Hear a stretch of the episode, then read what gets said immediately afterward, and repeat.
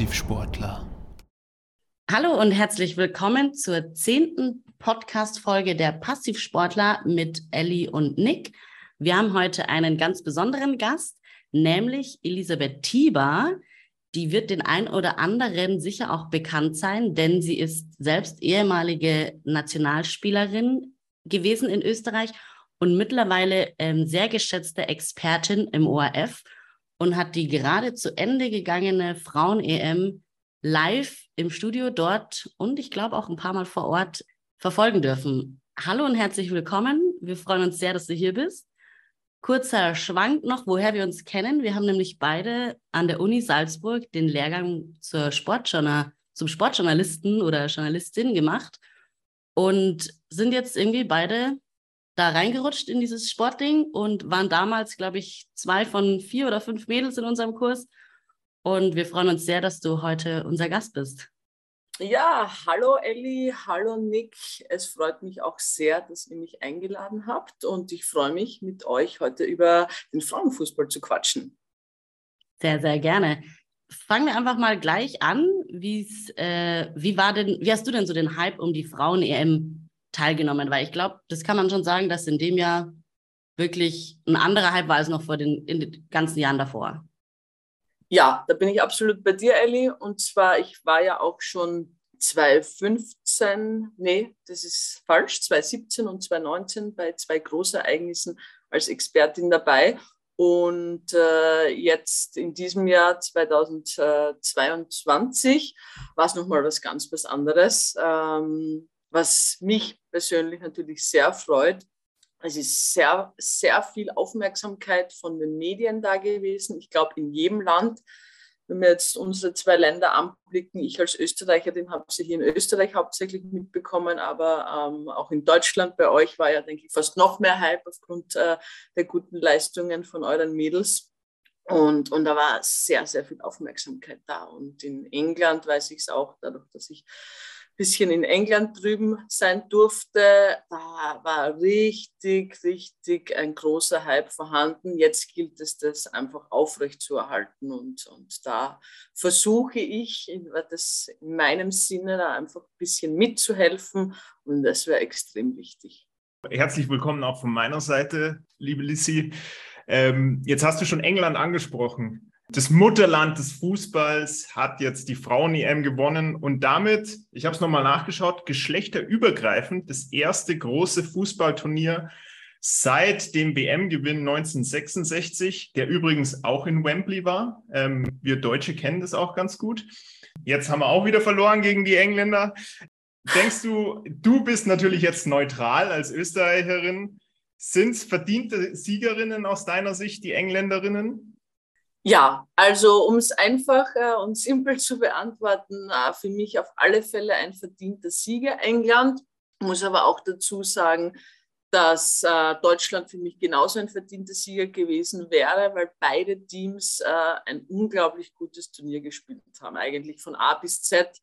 Offensiv extrem gut natürlich beide Teams, aber auch defensiv wenn wir jetzt auf Deutschland blicken, ähm, vor allem das Spiel gegen Spanien war, war defensiv eine, eine Weltklasse-Leistung von, von den deutschen Mädels. Ähm, aber im Endeffekt ist es dann England geworden. Ähm, ich gratuliere auch den Engländerinnen dazu, weil, äh, seien wir uns ehrlich, im eigenen Land äh, das Ding zu holen, ist schon wirklich was Spezielles. Deswegen ähm, ja, da habe ich mich auch sehr mit den Engländerinnen gefreut, hätte mich aber auch wirklich sehr mit den deutschen Mädels gefreut, weil ich ja auch einige von, vom Team kenne. Und, und äh, ja, wär, wär bei, wären beide verdiente Sieger gewesen. Aber um die Frage zu schließen, auf alle Fälle England für mich ein verdienter oder der verdiente Sieger dann im Endeffekt.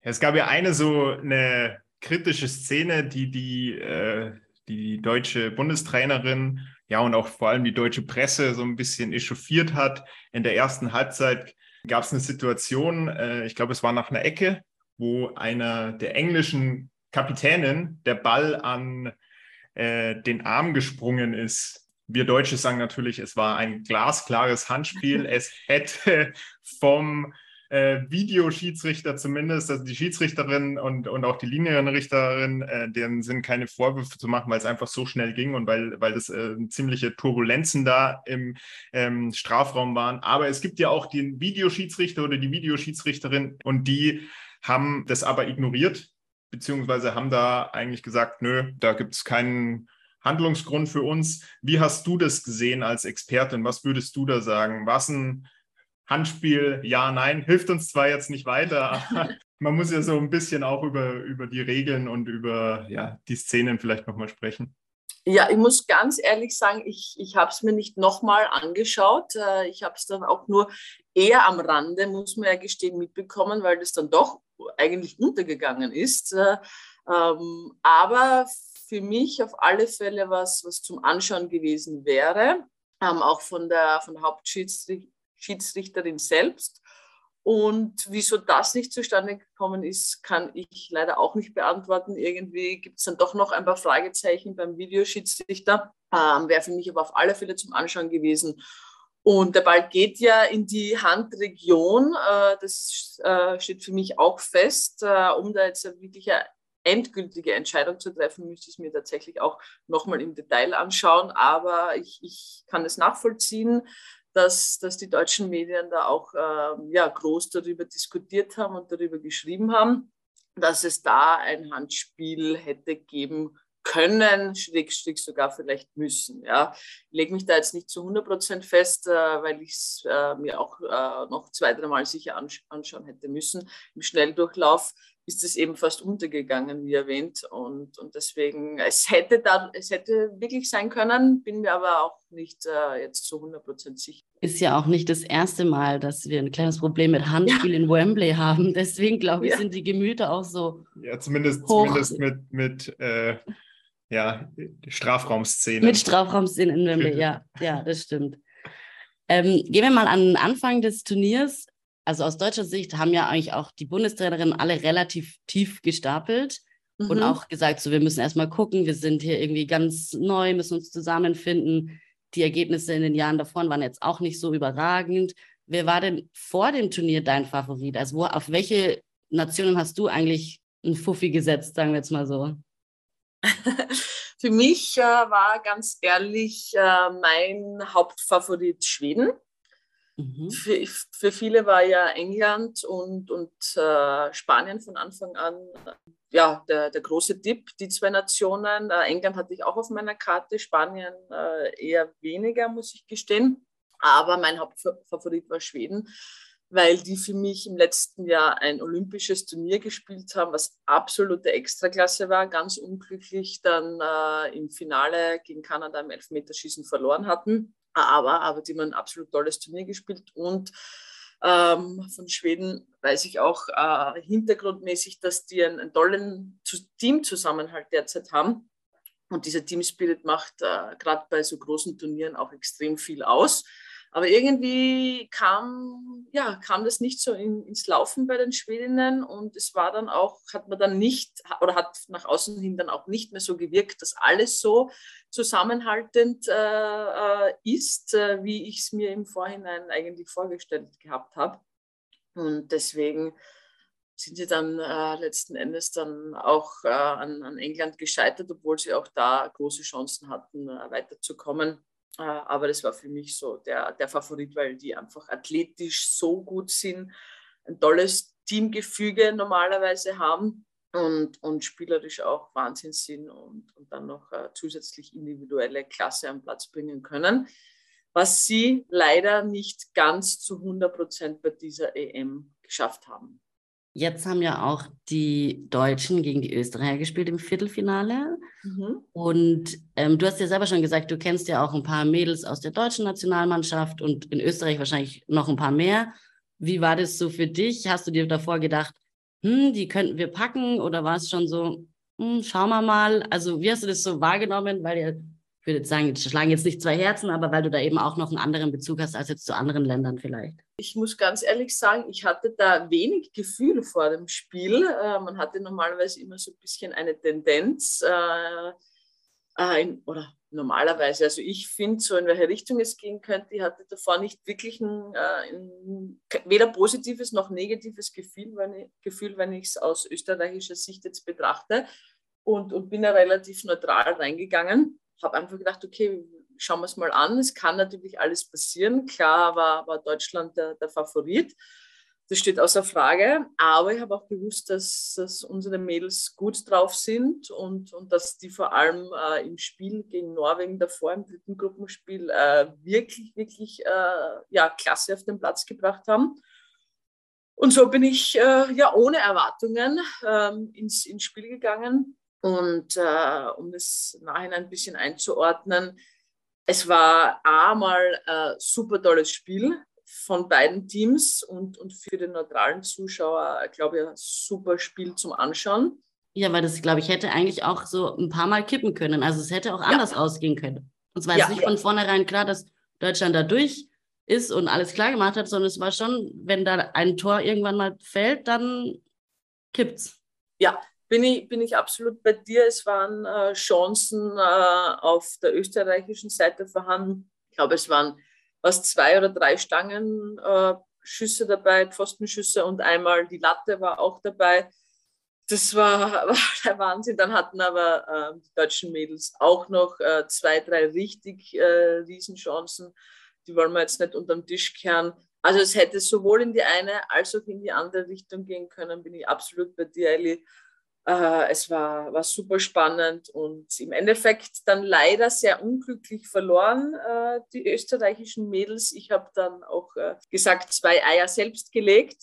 so ist es mir vorgekommen, weil man hätte andere Tore bekommen können bei den Großchancen, aber nicht die zwei. Also da, da haben sie sich zweimal das Ei tatsächlich selbst gelegt. Leider beim ersten auch schon und beim zweiten sowieso mit dem Rausspielen. Äh, man hat es leider schon gerochen im Vorfeld und auch äh, die deutschen Mädels haben das ja gewusst und haben clever agiert, haben sich da das Pressing-Opfer rausgesucht, wie man so schön sagt im Fußballjargon und, und haben sich darauf eingestellt und, und deswegen dann auch clever verdient gewonnen. Und auch wenn natürlich ein bisschen Pech bei den Österreicherinnen dabei war, aber letzten Endes dann sage ich, äh, es war auf alle Fälle verdient.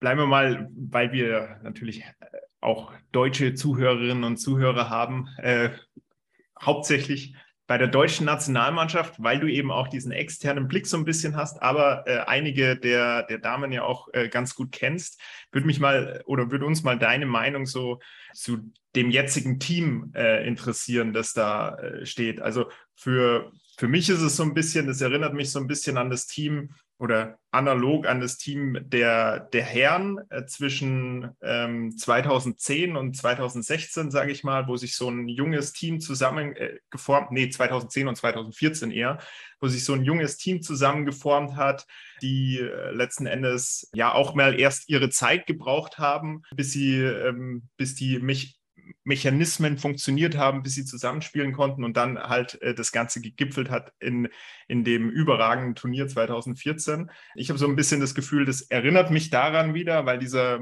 weil man merkt irgendwie auch, die funktionieren zusammen, die verstehen sich irgendwie alle ganz gut. Da gibt es ja dann auch diese Videos in der Kabine, wo sie zu, ich weiß gar nicht mehr, wie das Lied heißt, irgendein so 90er Lied. Tanzen und, Cotton, und Cotton Night Show. Ja, äh, Choreos einstudieren. Ja. Ähm, und daran merkt man ja schon so ein bisschen, dass, dass da, ja, dass da irgendwie ein Team zusammenwächst, was vielleicht auch in Zukunft äh, sehr gut funktionieren kann, weil sie, glaube ich, auch so eine ganz gute Mischung haben zwischen jung und erfahren. Und ich glaube auch wenige dieser Spielerinnen ja in den nächsten zwei Jahren ihre Karriere beenden. Vielleicht Alexandra Popp, da weiß man es noch nicht. Aber da würde mich einfach mal deine Meinung interessieren, wie du dieses Team wahrnimmst aus der, ja, sag ich mal, aus der externen Linse.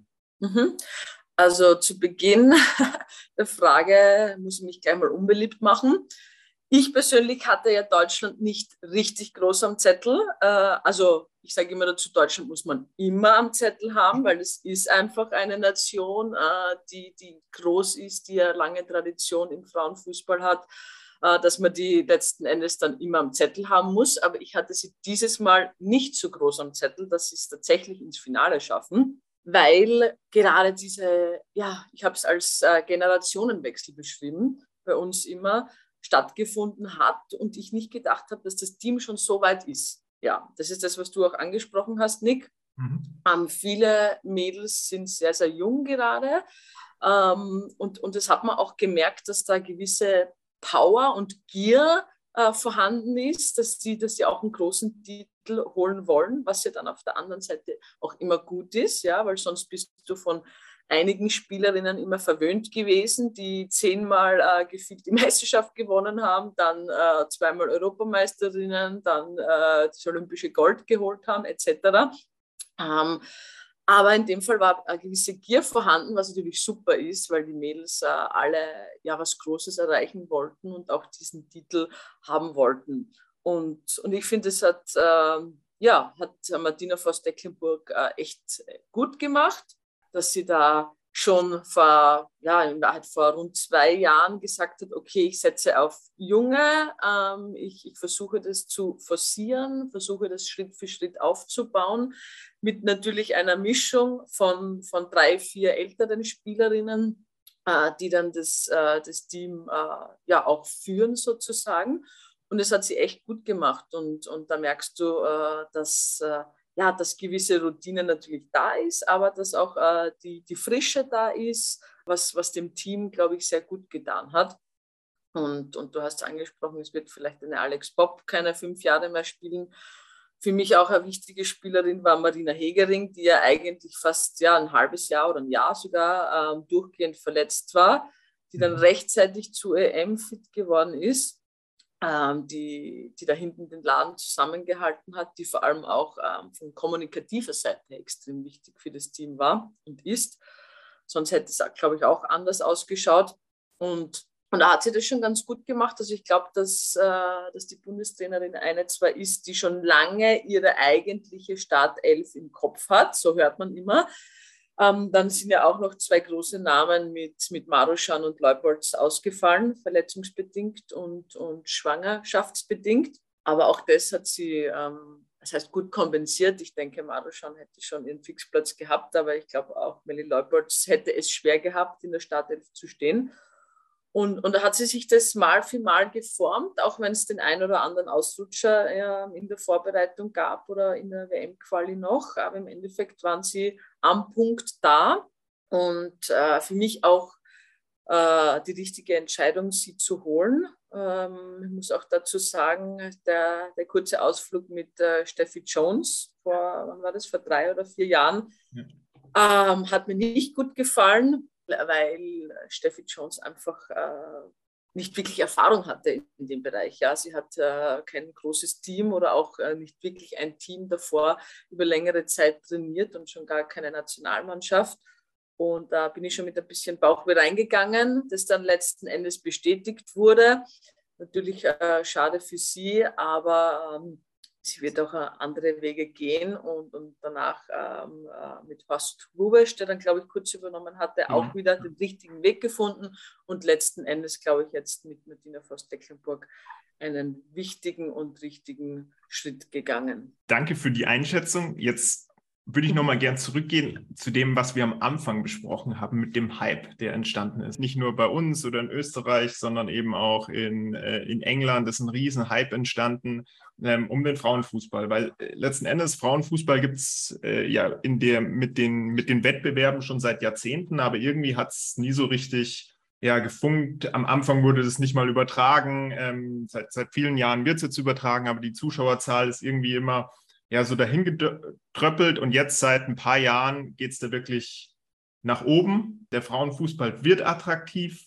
Genau, die Zuschauerzahlen nehmen zu. Wembley war ausverkauft, soweit ich weiß, beziehungsweise mit, äh, glaube ich, knapp 87.000 äh, Zuschauern und Zuschauerinnen. Auch die ähm, Fernsehquoten sind in den Himmel gestiegen. Was denkst du, wie konnte jetzt so ein, so ein Hype entstehen? Was sind da so, so Gründe dafür, dass das entstanden ist. In, in, Deutschland sagt man häufig so, die, die Frauen sind noch nahbarer als die Männer. Die Männer sind mittlerweile, das sind alles so Spieler in ihren Elfenbeintürmen, die äh, mhm. sozusagen hochgezüchtet werden in den Nachwuchsleistungszentren und irgendwie ja gar keinen Bezug mehr zur Realität haben, die da dann schon mit 15 irgendwie ein paar Millionen verdienen. Und da eigentlich gar nicht mehr nahbar sind. Ist auch so ein bisschen, die, die Frauen heulen weniger rum. Ja. Also Neymar, der sich da gehört. 15 Mal äh, rumrollt, äh, gibt es bei den Frauen nicht, habe ich noch nie gesehen. Das Simulieren ist da nicht so richtig. Ich habe auch so das Gefühl, Fair, Fair, Play wird da noch eher mehr groß geschrieben als jetzt bei den Männern. Ich weiß nicht, was da deine Einschätzungen sind, würde uns mal interessieren. Ja, du, du hast äh, einen Punkt eh schon angesprochen, was ich in den letzten Wochen oft gehört habe. Äh, die Frauen liegen nicht so lange am Boden. Es ist ein schöneres Spiel, habe ich oft gehört, äh, vor allem von ganz vielen Männern, die mich angesprochen haben. Ähm, habe ich, hab ich auch gehört, ja, ich schaue Frauenfußball viel lieber als Männerfußball. Ich will diesen Männerfußball gar nicht mehr schauen äh, auch aufgrund der Hintergründe. Ja, bei den Männern geht es äh, in eine falsche Richtung, schon seit Jahren meiner Meinung nach. Da ist viel zu viel Geld im Spiel. Da geht es oftmals mehr um das Wirtschaftliche als um die Sache selbst. Ähm, bin, ich, bin ich absolut der Meinung. Und ähm, die Zuschauer und Zuschauerinnen, die das jetzt mitverfolgt haben, äh, ja, die, die haben, waren einfach so froh, dass sie ein gutes, schönes Spiel gesehen haben, dass, äh, dass man nicht eine Minute lang am Boden liegt und, äh, und herumheult und dann zwei Sekunden später wieder aufsteht und, und wieder ganz normal sprinten kann. Dass es ein ehrlicheres Spiel ist, dass es äh, äh einfach äh, mittlerweile auch sehr schnell und attraktiv zum Anschauen geworden ist, was ich auch finde, was sich äh, jetzt bei der EM 2022 nochmal in die richtige Richtung entwickelt hat, war auch schon 2017, finde ich, richtig gut anzuschauen. Aber es war nochmal ein Sprung. Ähm, es ist schneller geworden, es ist athletischer geworden. Taktisch war es schon immer auf einem hohen Level, aber vielleicht noch eine Schippe darüber gelegt. Und, und das sind so viele Punkte, die das, äh, die das ausgemacht hat. Aber ich will auch nicht äh, missen, England ein Kompliment auszusprechen und, und äh, im Endeffekt dann auch der UEFA, die das äh, groß aufgezogen haben, die sich getraut haben, in große Stadien zu gehen, die sich mhm. getraut haben, äh, ja, das Eröffnungsspiel in einem Old Trafford zu machen. Ich war ja live vor Ort äh, beim Eröffnungsspiel. Ich sage euch, ich habe nichts gehört. Es war die Hölle los. Ich habe mein eigenes Wort nicht verstanden. Es war so geil. Es war nicht nur für die Spielerinnen, sondern für die ganzen Zuschauerinnen und für uns als, äh, als TV-Mitglieder dann im Endeffekt ein Ereignis, ähm, das sich absolut gelohnt hat. Auch bei uns in Österreich waren, waren die Zuschauerzahlen richtig, richtig gut. Und, und wo man sagt, okay, das hat sich wirklich gelohnt, äh, das zu übertragen, im vollen großen Rahmen zu übertragen. Bei uns war ja, waren ja alle Spiele auf, auf ORF 1, das ist sozusagen der Hauptsender bei uns in Österreich. Und, und das hat sich als total Erfolg herausgestellt. Ja? Und das sind eben die Gründe, ähm, die ich vorher angesprochen habe, sich an, an Nummer eins und Nummer zwei zu stellen, dass, dass der Fußball äh, einfach schön anzuschauen war. Ja? Und dass es wirklich ähm, interessante Spiele waren. Wir haben ja kein einziges 0 zu 0 gesehen, falls ihr euch äh, äh, mhm. erinnern könnt. Das war natürlich auch super. Ich finde es immer gut, wenn natürlich einige Tore fallen und der neutrale Zuschauer, denke ich auch. Und, und ich kann mich an ein, zwei Spiele erinnern, die jetzt vielleicht weniger attraktiv zum Anschauen war, wo es ein bisschen ein Herumgeplätschere war. Aber im Endeffekt waren 99 Prozent der Spiele einfach sehr, sehr attraktiv zum Anschauen. Und, und wie du richtig gesagt hast, Nick, man, man hat eine gewisse Nähe oder äh, die Nähe ist mehr vorhanden bei den Mädels als, als bei den Jungs ähm, weil, weil du das oder weil es dir als Zuschauer, glaube ich, vorkommt, dass du das mehr greifen kannst auch, ja, und, und da ist ähm, die ein oder andere ähm, klar, ist vielleicht schon gewissermaßen leicht abgehoben, äh, das, das, kommt vor, aber da bin ich auch ähm, ja, bei, glaube ich, 99 Prozent, die einfach am Boden geblieben sind und, und äh, ja, dann auch ganz normal mit, mit dem Zuschauer, mit der Zuschauerin nach dem Spiel reden, die Autogramme geben und dann auch mal in den Smalltalk gehen. Äh, und, und das sieht man bei den Herren dann auch äh, nur mal selten. Und das sind einfach so gewisse Gründe, die man da auch äh, dahingehend nennen kann. Viele Reporter haben auch oder Reporterinnen haben auch gesagt, es war auch wieder so ein Event, wo auch ganze Familien ins Stadion gehen konnten. Mhm. Wir haben jetzt auch gerade beim Männerprofifußball so gefühlt das andere Extrem erlebt mit vielen ähm, Platzstürmen oder dass irgendwelche Schmähungen gab oder irgendwie Ge Gewalt, also nicht Gewalt, aber dass es schon immer wieder Vorfälle gab. Und diese EM war jetzt einfach auch wieder, wieder so ein Fußballereignis für die ganze Familie, wo auch die ganze Familie involviert war. Beim mhm. Finale war ich bei meinen Eltern zu Hause und meine Cousins und Cousinen waren da und wir haben eigentlich gegrillt, aber eigentlich saßen alle vom Fernsehen und wie wir auf dieses eins zu eins hingefiebert haben. Also glaube ich auch, dass es einfach wieder so ein richtig schönes Sportereignis war für jedermann. Ja, ja, absolut bin ich bei dir. Und es ist generell so bei, bei den Frauen, dass äh, generell mehr Familien in, in die Stadien auch gehen und, und es mehr Familien verfolgen, dass das Publikum etwas anders ist mhm. als, als bei den Herren. Ähm, abs absolut. Und, und auch, äh, wenn du ansprichst, zu Hause hat man sich zusammengesessen in der Familie, egal ob jung, egal ob alt, ähm, die da mitgefiebert haben. Äh, mir persönlich hat es halt auch gefallen, dass, dass so viele Männer äh, mich angesprochen haben und gesagt haben, das ist so gut und und die Mädels machen das so spitze und, und so toll, dass sie das alles überträgt und äh, und, und uns gefällt das einfach gut, weil es so schön zum Anschauen ist. Und das ist äh, wirklich, äh, wirklich, wirklich schön, dass man sowas hört. Und ich hoffe, dass das halt auch nachhaltig ähm, bestehen bleibt und dass dahingehend äh, nachhaltig was, was gemacht wird, egal, ob, egal ob es jetzt der DFB ist äh, in Deutschland, der da auf alle Fälle Schritte setzen muss, oder auch der ÖFB bei uns. Ähm, da muss man dranbleiben und, und es ist schön und gut, wenn man, wenn man dann einfach äh, die, die meist, meist Herren reden hört. Ja, war, war toll, was sie gezeigt haben und wir wollen jetzt diesen und diesen Schritt setzen, aber man muss den Worten halt auch Daten folgen lassen. Und da ist es bei uns jetzt, äh, um ein kleines Beispiel zu nennen, leider ähm, wieder schon die falsche Richtung oder ein Einrichtungsweg, der, der gegangen wird, der mir nicht gefällt. Wir, wir dürfen ja jetzt nochmals gegen England spielen in der WM-Quali. Das ist in zwei, rund zwei Monaten und man ist leider wieder in ein kleines Stadion gegangen. Das ist ein sehr schönes Stadion auf alle Fälle und das sind meist die meisten Spiele von den, vom Nationalteam in den letzten zwei Jahren ausgetragen worden. Ähm, aber es ist halt relativ klein, das Stadion. Ja? Und äh, jetzt spielen die Engländerinnen noch vor ein paar Tagen vor 90.000 und dann kommen sie zu uns nach Österreich, wo jetzt die Chance da wäre, dass sicher auch 10.000, 15.000 kommen könnten. Und man mhm. bin ich der Meinung, dass man, wenn man das ordentlich angeht, dass man ein Stadion füllen kann mit 10.000, 15.000 Menschen. Vor allem, wenn man weiß, es kommt der amtierende Europameister. Genau, Genau, das muss ja. ich halt auch richtig vermarkten und, und das muss ich halt, äh, muss ich mich halt auch reinhängen.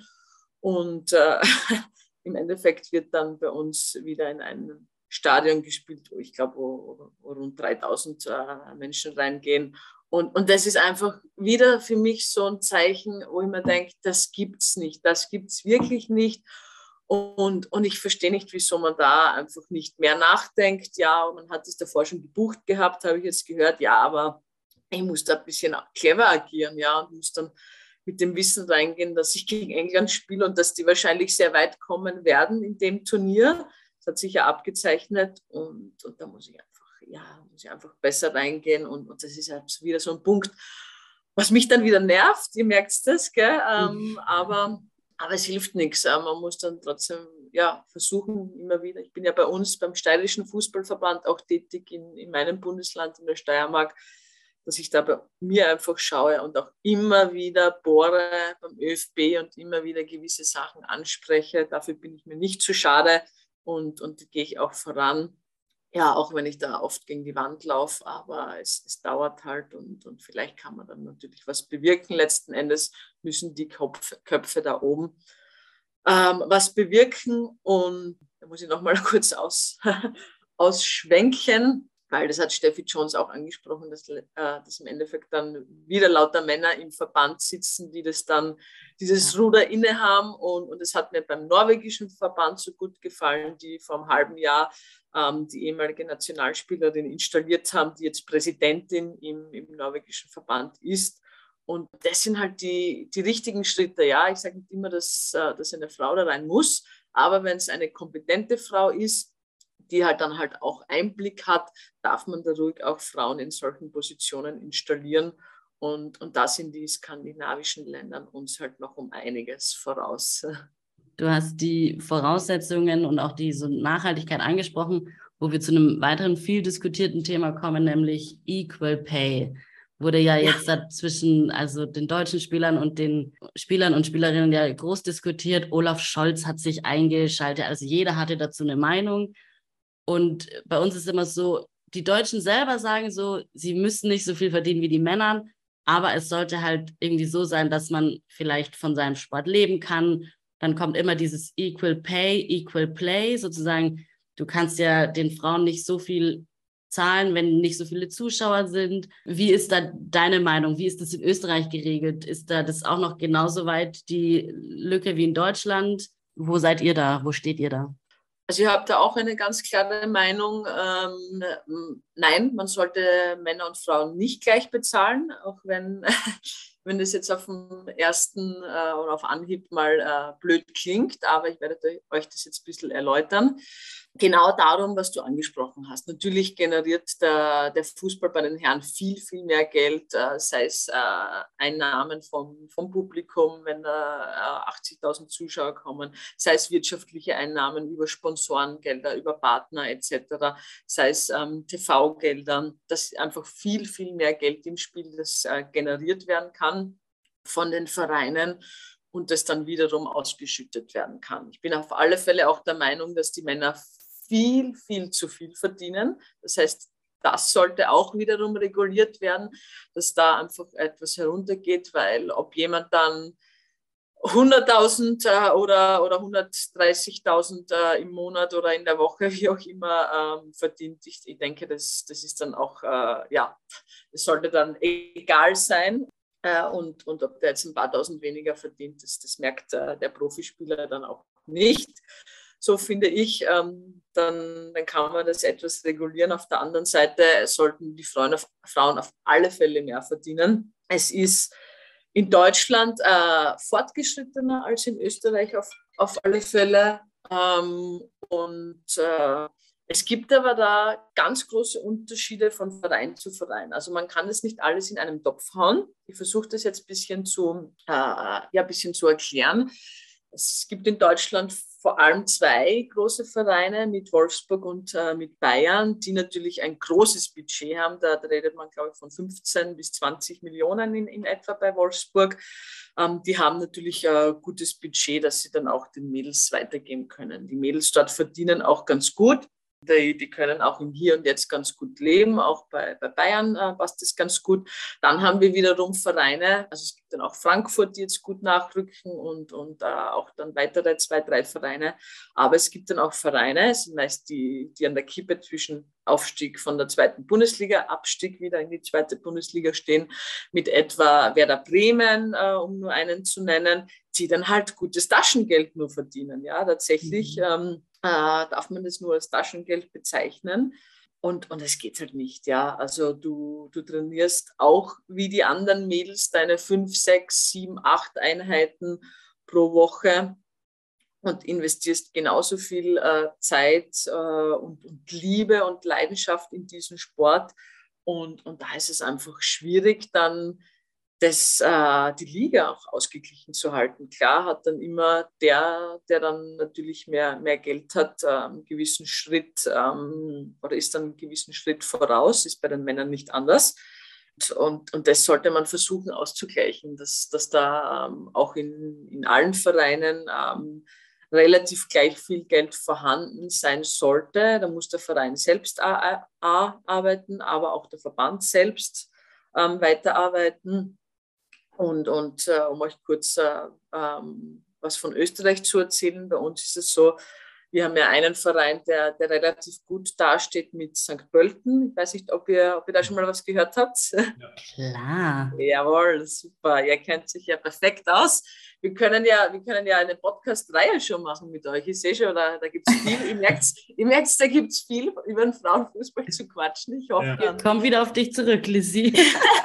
ich hoffe, ich quatsch nicht zu viel, aber es ist halt ein mega interessantes Thema. Aber auf alle Fälle gibt es bei uns St. Pölten, die dann auch ähm, ganz gut verdienen, die Mädels, aber es wird auch ähm, unterschiedlich geregelt. Ähm, die Älteren verdienen mehr, die, die Jüngeren verdienen dann etwas weniger, was, was auch okay ist, meiner Meinung nach. Aber das ist eigentlich so der einzige Verein, der da relativ normal zahlt, finde ich. Andere Vereine zahlen teilweise gar nichts, bis, bis ein paar hundert Euro Taschengeld tatsächlich. Und die spielen Oder, auch alle österreichische Bundesliga, muss man dazu genau, sagen. Genau, spielen ja. auch alle österreichische Bundesliga, trainieren auch ihre, ja, sage mal, drei, vier, fünf, sechs Mal in der Woche, fahren dann auch am Wochenende sechs Stunden in die eine Richtung, schlafen dort, spielen dann und fahren wieder sechs Stunden Retour und gehen dann am nächsten Tag am Montag wieder arbeiten. Also ja. da gibt es nicht wirklich Profis bei uns. Da ist äh, Deutschland schon äh, einen großen Schritt voraus. Bei uns gibt es dann nur vereinzelt ein paar Profis äh, bei St. Pölten eben. Die restlichen arbeiten oder studieren nebenher und äh, so, so, schaut es, so schaut es dann aus. Und, und da gilt es einfach auch vom, vom Verband Lösungen zu finden, von gewissen Vereinen Lösungen zu finden. Wir haben ja auch ähm, äh, mit äh, unseren großen Salzburger Vereinen, die ja bei den Herren sehr bekannt sind und sehr, sehr gute Arbeit leisten, nach wie vor einen Verein, der im Frauenfußball nicht tätig ist Mhm. Und wo viel, viel drinnen wäre und wo es dann auch nicht am Geld liegen würde, wo man da viel investieren könnte. Ja, also dann gibt es auch wieder andere Bundesliga-Vereine, die man von den Herren kennt, die, die auch nicht ähm, noch oder noch nicht ähm, dabei sind oder arbeiten. Viele andere haben wieder ähm, Frauenvereine, aber teilweise auch nur alibimäßig, muss man ganz ehrlich sagen die dann zwar die Frauenvereine mitführen, dann gewisse Förderungen von den Ländern bekommen, aber auch nicht groß investieren. Ja, also ihr seht, da, da ist viel Aufholbedarf noch da, viel Luft nach oben und, und da kann man äh, ja selbst mit kleinen Schritten schon Großes bewirken. Und ich hoffe, dass das auch gemacht wird ist sicher dann auch wahrscheinlich auch einer der Gründe, warum auch viele österreichische, österreichische Spielerinnen dann auch in die deutsche Bundesliga wechseln, weil da halt einfach die Voraussetzungen wahrscheinlich so ein bisschen besser sind. Ja, auf alle Fälle. Also das ist, äh, Voraussetzungen sind besser und das Niveau ist ganz klar in Deutschland besser als, als in Österreich. Und, und äh, ja, da ist es für mich auch nach wie vor der logische Schritt für junge Spielerinnen, ins Ausland und dann vor allem nach Deutschland zu gehen, weil du hast dieselbe Sprache. Ähm, also ich damals, wenn ich zurückblicke, ich bin mit Ende 19, Anfang 20 nach Deutschland gegangen, habe äh, in der Nähe von Stuttgart dann äh, gelebt und äh, hatte zwar dieselbe Sprache, aber mich hat tatsächlich niemand verstanden, weil ich damals noch sehr im Dialekt gesprochen habe und habe mich dann auch erst daran gewöhnen müssen. Aber in der Regel ist es dieselbe Sprache, die man spricht. Und äh, ich bin großer Fan von Deutschland und ich mag die Deutschen auch richtig gerne.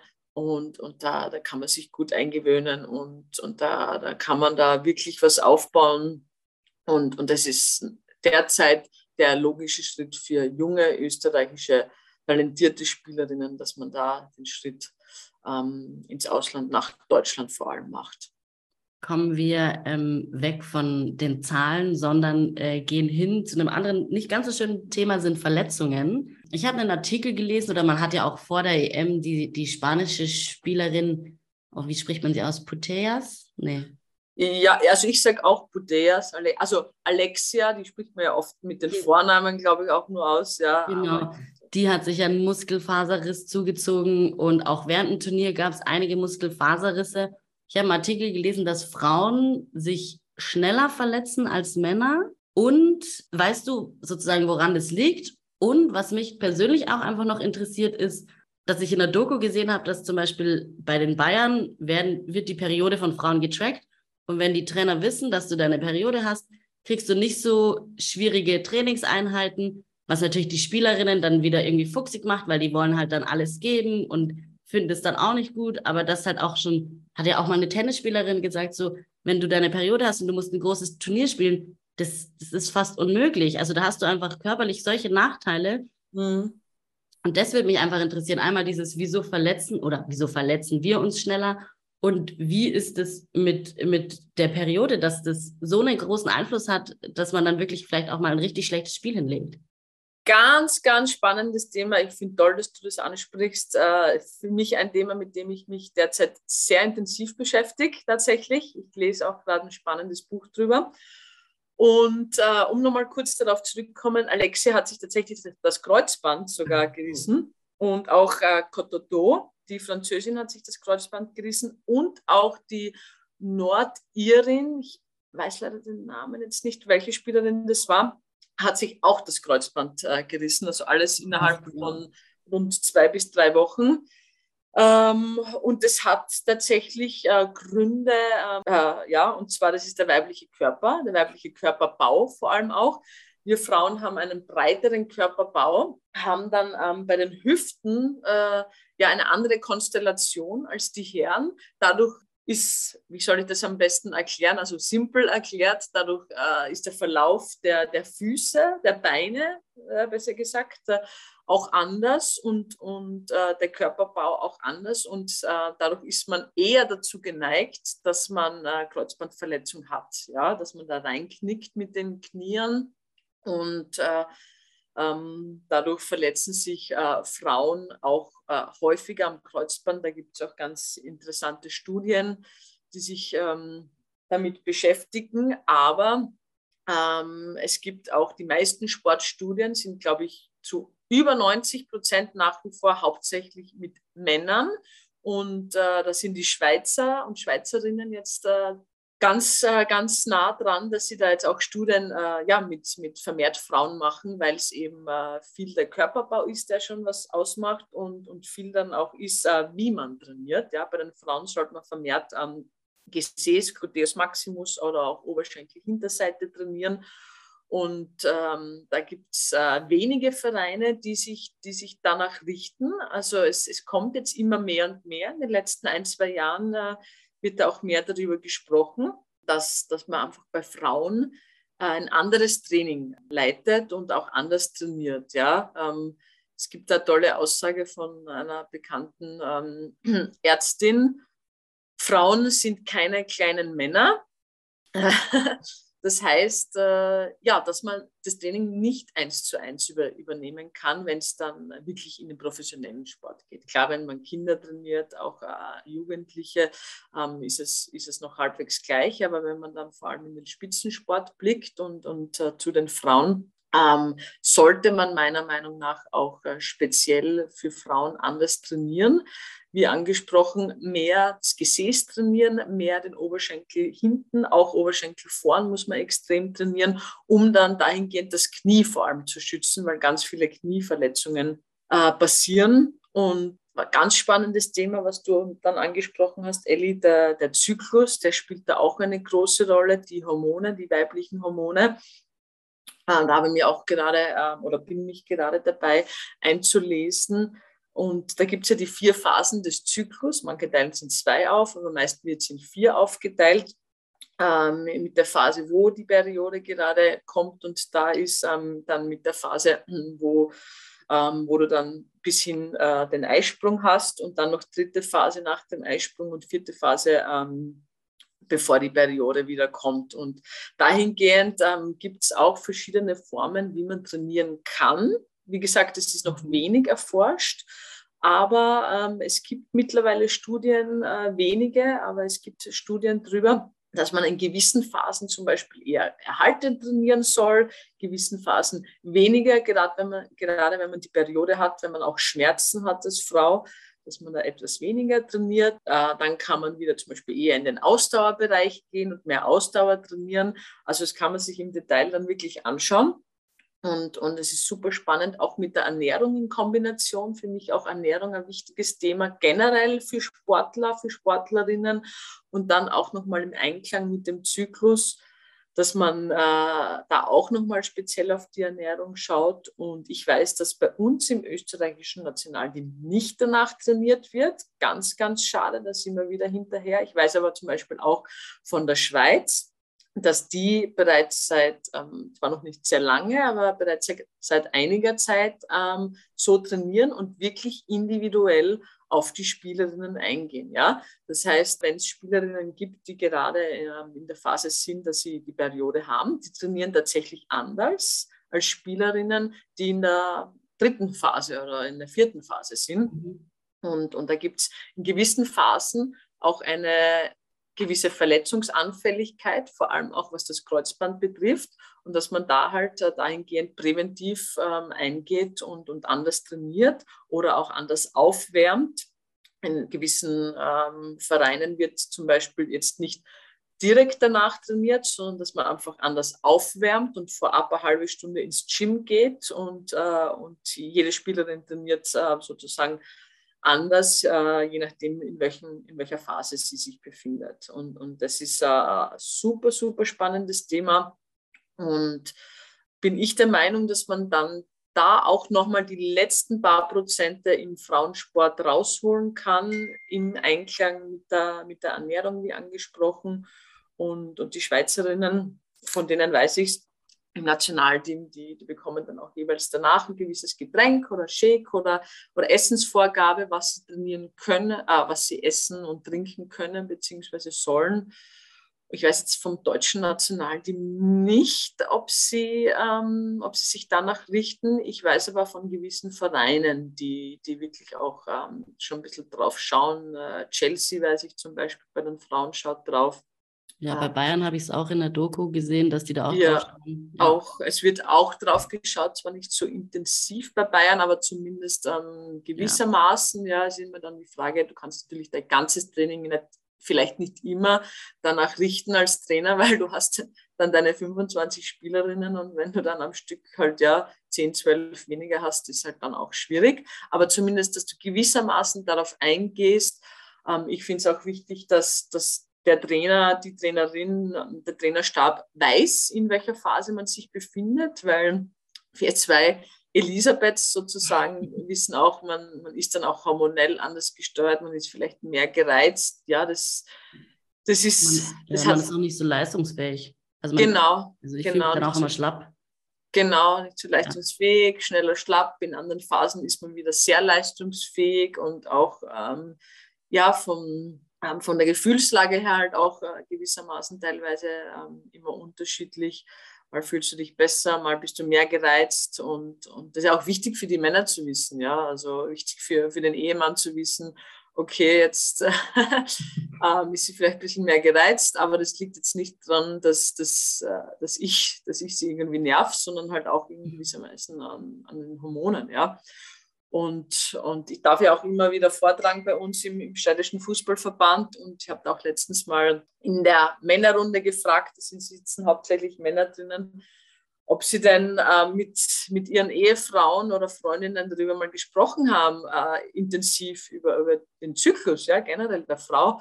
Und tatsächlich, wisst ihr, wie viele gesagt haben, ich habe darüber gesprochen, von, ich glaube, es waren knapp 80 Männer drinnen.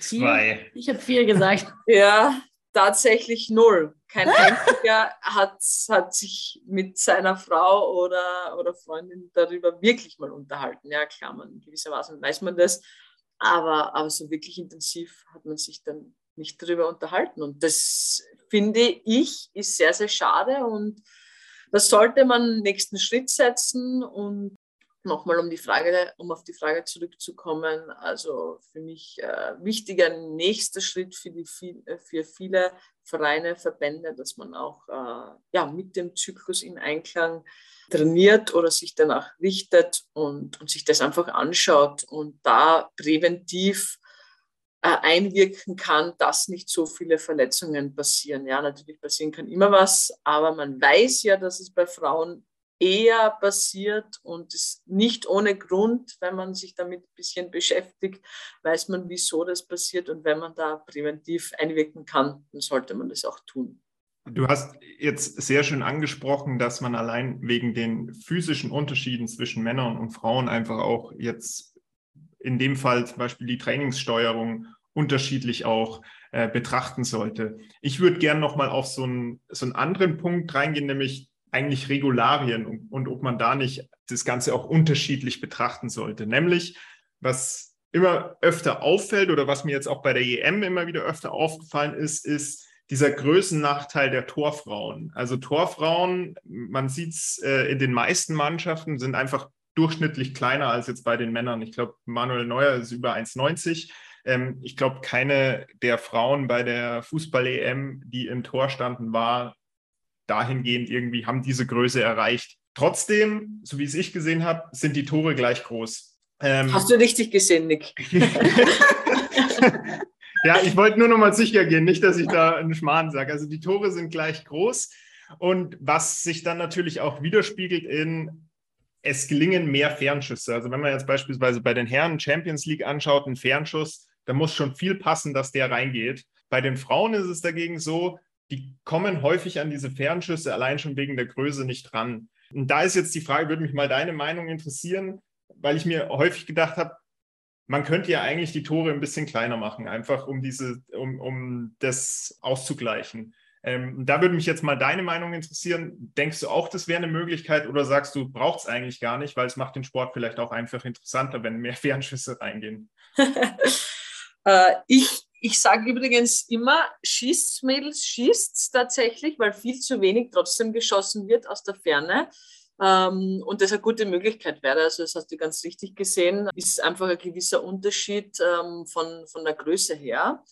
Es war aber noch vor einigen Jahren nochmal anders, dass die, dass die Dorffrauen noch kleiner waren. Mittlerweile sind sie schon ein Stück weit größer, wenn man das ähm, auf die Summe betrachtet anschaut. Auch ganz interessant, dass man da wirklich darauf achtet, dass größere ähm, Frauen äh, das Tor hüten. Aber ähm, ich bin nicht unbedingt der Meinung, dass man das ändern sollte. Ähm, ich, ich sage es dir gleich auch, wieso. Weil, wenn man jetzt das Tor ähm, kleiner machen müsste, so, könnte man natürlich einfach äh, zwei neue Löcher in den Sportplatz reinmachen. Ja, dann würde es da vielleicht funktionieren. Aber ähm, es klingt immer so einfach, aber die Umsetzung ist dann doch etwas, äh, etwas schwieriger. Erstens mal gibt es überhaupt keine kleineren Tore, die jetzt nur, sagen wir mal, 5 cm niedriger wären und, und 15 cm enger wären, gibt es gar nicht. Äh, die werden nicht produziert, werden nicht hergestellt. Es gibt da nur die, die Jugendtore. Das werden die nächst kleineren und die wären natürlich äh, viel zu klein, ganz klar. Und äh, wer macht dir das immer? Wer, wer stellt dann das große Tor raus? Wer stellt das kleine Tor rein? Und das sind eher so die Fragen, die du dir stellen musst, äh, die dann nicht so einfach zu handeln wären am Sportplatz. Ja, viele oder einige, mit denen auch dann rede, auch einige Trainer fragen sich, ja, wieso ist nicht das Spielfeld etwas kleiner? Wäre auch eine Option. Ähm, oder wieso äh, spielt man nicht mit weniger ähm, Spielerinnen? Wäre eine weitere Option. Oder was ich auch ganz oft höre, ähm, wieso spielt man nicht kürzer? Wieso spielt man statt 90 Minuten nicht etwa 80 Minuten? Ob es dann einfacher für die Mädels wäre? sind alles so, so Fragezeichen und, und ich, ich würde es eher mit, äh, mit, mit Nein beantworten. Ich würde es eher so dabei belassen oder ich würde mir wirklich was überlegen, ähm, was nachhaltig ist. Ja? Weil es ist, es ist, wie gesagt, schwer, ein kleineres Tor einzustellen. Kleinere Tore müssten erst produziert werden. Es ist schwer, auf kleineren Feldern zu spielen. Du müsstest erst kleinere Felder installieren. Das Einzige, was wirklich einfach zu handeln wäre, dass man kürzere Spielzeit nimmt und eine kürzere Spielzeit hat. Ja, okay, das, das könnte ich mir auch einreden lassen. Das wäre für mich auch, äh, auch okay, denke ich, dass man statt 90 Minuten 80 Minuten spielt. In etwa. Spielt man ja in der Jugend auch und, und das wäre wär klar zum Überdenken. Ansonsten würde gar nicht groß was ändern. Ähm, so kleine Sachen zum Adaptieren wäre wär für mich okay, aber andere Sachen, die immer klein klingen, äh, wie angesprochen, wären für mich dann doch schwerer umsetzbar als auf den ersten Blick wirkend. Das ist eher mein Hintergedanke dazu. Jetzt würde ich noch mal gerne auch so ein bisschen auf deine Karriere zurückblicken und speziell jetzt auch den Anfang, nämlich wie du zum, zum Fußball gekommen bist und wie du es auch zur Profifußballerin geschafft hast? Also ganz spannend. Äh, muss ich euch am Anfang erzählen, zwischen meinem fünften und meinem achten Lebensjahr bin ich tatsächlich Ballett gegangen und, und habe Ballett gemacht, äh, weil es äh, mir und auch meinen Eltern halt äh, generell wichtig war, dass ich, dass ich Sport ausübe. Und das, das hat sich so ergeben. Ich bin in einer Siedlung groß geworden. Und da bin ich noch mit zwei anderen Mädels äh, Ballett gegangen. Und irgendwann habe ich dann anscheinend zu meinem Papa gesagt, ja, ich möchte jetzt Fußball spielen. Wieso liegt eigentlich auf der Hand? Weil ich aus einer Fußballerfamilie stamme. Mein Bruder hat Fußball gespielt, äh, meine Cousins, äh, Papa, Onkel, eben alle, natürlich hauptsächlich äh, die Männer oder nur die Männer, haben Fußball gespielt und ich war immer mit am Sportplatz. Also ich war immer mit meinem Bruder, meinem Papa mit und, und habe dann anscheinend gesagt, dass ich das jetzt auch machen möchte. Und daraufhin sind wir zu unserem Verein in, in meiner Stadt, in, in meinem Bezirk gegangen. Und äh, das war auch ganz lustig. Das war im Winter und am Anfang haben sie gleich gesagt, ja, du stellst dich mal hinten rein. Wir brauchen da eh jemanden hinten im Tor sozusagen. Und sie haben dann aber relativ schnell auch wiederum bemerkt, dass ich dann doch was kann und war dann total integriert, äh, eben in einer Burschenmannschaft, in einer Jungsmannschaft und äh, habe dann bis zu meinem ca. 15., 15., 16. Lebensjahr mit meinen Jungs gespielt. Die waren absoluter Wahnsinn, das war so super und äh, ich war total integriert und das habe ich wirklich geliebt. Habe da sehr viel mitnehmen können, war sogar auch Kapitänin dort und, und also da hat es überhaupt nichts gegeben und früher hat es auch keine andere Variante gegeben, da hat es auch keine eigenen Mädchenteams gegeben. Und irgendwann kommt natürlich der Punkt, wo du wechseln musst. A, von dem äh, Regulativ her und B, äh, weil es körperlich einfach anders nicht mehr möglich ist, weil die, die Männer dann einfach, oder ja, die Jungs und Männer dann einfach zu schnell sind und äh, körperlich einfach gewisse ähm, Unterschiede vorhanden sind. Und dann bin ich hier zum, zu unserem Verein in Graz gegangen und bin dann, habe dann das erste Mal mit wirklich Frauen zusammengespielt, weil das dann das Frauenteam schon war.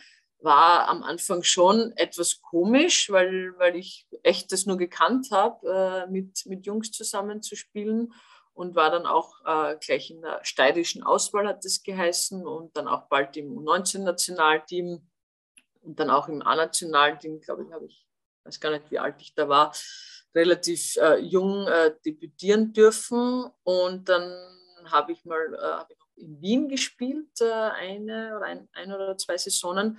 Und dann ähm, war natürlich irgendwann die Frage da, was, äh, was macht man als nächstes? Und dann habe ich den Schritt äh, nach Deutschland gemacht und bin dann zum VfL Sindelfingen gegangen, und die haben damals zweite Bundesliga gespielt. Mit denen äh, bin ich dann aufgestiegen in die erste Bundesliga. Es war auch gut dann zur Einführung einmal zuerst in der zweiten Bundesliga zu spielen und war dann doch eben was anderes. Wie gesagt, das war alles nochmal besser. Und dann haben wir auch den Aufstieg geschafft. Und da habe ich auch äh, mit äh, zum Beispiel Ann-Kathrin Berger zusammengespielt, äh, eine Dorfler, die jetzt nur auf der Bank gesessen ist, die den äh, bei der, beim großen Erfolg ähm, aber mit ihr habe ich zum Beispiel zusammengespielt und ja, dann hat mich auch der Weg äh, in die Schweiz äh, getrieben und dann war ich auch zum Schluss mal kurz noch in Finnland. Äh, es war aber leider nicht so, nicht so schön, aber letzten Endes hat es dann auch gepasst. Also ich habe überall was Positives mitnehmen können. Und dann ähm, habe ich eigentlich äh, aufgehört, obwohl ich das gar nicht geplant gehabt habe. Irgendwie war dann die Motivation weg und, und hat sich dann ausgelaufen, hat dann auch gut gepasst, habe dann ins normale Arbeitsleben gefunden. Ähm, muss auch dazu sagen, dass es eben noch vor fünf oder vor zehn Jahren nochmal was anderes war. Ja, klar war ich dann auch schon Profi, aber ähm, jetzt darf man das auch nochmals anders sehen. Ja, also ähm, jetzt sind die Strukturen nochmal besser und die Voraussetzungen für die jetzigen Spielerinnen nochmal professioneller um dann auch wirklich Profi sein zu können. Ja, und wichtig war für mir, war für mich eigentlich immer auch ja, daneben was zu haben oder was aufzubauen, ähm, wo, wo man dann später auch äh, irgendwie davon leben kann. Und ähm, ja, im Endeffekt habe ich dann ja auch noch studiert mit der Ellie gemeinsam Und äh, jetzt bin ich im normalen Arbeitsleben, habe aber, glaube ich, fünf, sechs Sachen, die ich gleichzeitig mache und Funktionen und alle haben dann doch mit, mit Sport und Fußball zu tun, was mich natürlich sehr freut, dass ich im Arbeitsleben dann dahingehend was machen darf. Habe auch jetzt zum Beispiel einen eigenen Verein gegründet, ähm, der soll sich auch äh, natürlich, der dreht sich natürlich hauptsächlich um Sport, aber auch äh, mit Fokus Mädchen- und Frauensport. Könnt ihr gerne mal vorbeischauen. Treffpunkt Sport heißt der tatsächlich. Äh, und ja, da geht es auch darum, einfach ja, den Sport den, den Menschen und Kindern wieder näher zu bringen. Das, das ist für mich eigentlich das A und O für, für gesundes Leben, ähm, für, ja, für ein gewisses äh, für gewisse Gesundheit. Und, und da kann man äh, ja den Kindern vor allem so viel mitgeben. Und, und da bin ich sehr dankbar, dass ich ja, dem Sport äh, ja, früh verschrien gewesen bin. Äh, bin ja nicht nur äh, Fußballerin, sondern ich liebe ja jeglichen Sport. Habe dann auch zwei Saisonen mal Eishockey gespielt. Hab, war dann sogar mal Skispringen, was ich ausprobiert habe. Und äh, ja, ihr seht, ich bin absolute Sportliebhaberin und, und fokussiere mich da jetzt äh, nicht nur auf den Fußball. Natürlich äh, kenne ich mich da doch am besten aus, aber ich spiele auch äh, Tennis, Paddle-Tennis. Also ich kann es euch gar nicht alles sagen. Heute gehe ich dann noch Minigolfen.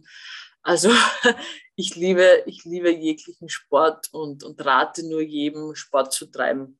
Dann bleibt uns nur dir ganz, ganz herzlichen Dank für deine Zeit ähm, auszudrücken. Das waren super Insights. Nochmal Treffpunkt Sport heißt dein Verein. Also jeder, der daran Interesse hat, ähm, darauf gehen. Habt ihr eine Website? Ich weiß gar nicht. Wir sind gerade am Aufbauen mit unserer Website www.treff.sport.at wird das sein. Wir sind aber bereits auf Instagram und auf Facebook unterwegs. Dort könnt ihr uns sehr gerne folgen.